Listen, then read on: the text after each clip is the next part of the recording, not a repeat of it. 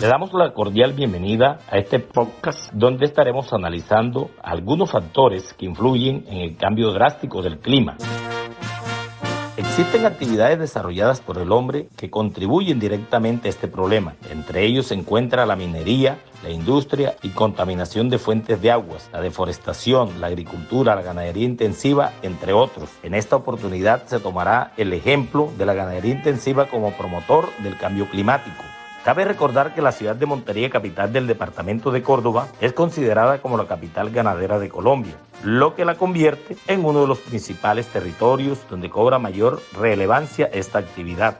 La ganadería intensiva o industrializada influye en el cambio climático por los procesos que se necesitan para su aprovechamiento, es decir, la producción de carne, leche y sus derivados. La Organización de las Naciones Unidas para la Alimentación y la Agricultura, principal ente dedicado a combatir el hambre en el mundo, señala que una vaca expulsa unos 200 gramos de metano al día y su equivalente a 5 kilogramos en unidades de CO2. Por coincidente, cada año todas las vacas del planeta liberan a la atmósfera 100 millones de toneladas de metano, que tiene el mismo efecto que 2.500 millones de toneladas de CO2. El carbono o CO2 es el principal gas efecto invernadero producido por el ser humano. Para crear estos mamíferos se necesita de espacio y recursos naturales que se consiguen a causa de la deforestación o tala de árboles para ampliar el pastoreo, el consumo excesivo de agua y energía para procesar el producto obtenido, entre otros elementos propios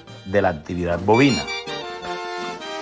Podemos resaltar que muchos jóvenes expresan su preocupación por el descontrolado uso de los recursos en estos sectores económicos. Tal es el caso de Dania Machado Avilés, estudiante de Ingeniería Ambiental de la Universidad de Córdoba, quien se manifiesta ante estos hechos. Sí, mi perspectiva como joven estudiante y activista de protección al medio ambiente es que estamos realmente preocupados por el aumento del cambio climático a causa de la marcada explotación del sector ganadero en nuestro departamento, o sea, la cual es muy evidente que nos afecta directamente a todos y es poco lo que hacemos. Es por eso que proponemos empoderarnos, unir esfuerzos desde las instituciones educativas, las universidades, los ganaderos y medios de comunicación para así realizar un frente común, trabajar de la mano y efectuar un esfuerzo para así contrarrestar esta gran problemática. Gracias a nuestra invitada, la estudiante Dania Machado. A continuación, dialogaremos con el doctor Carlos Racero Sánchez, médico veterinario y ganadero de la región, quien nos comenta las estrategias que se están llevando a cabo para mejorar las prácticas en el sector de la ganadería en el departamento de Córdoba. El tema de calentamiento global es un tema de interés mundial.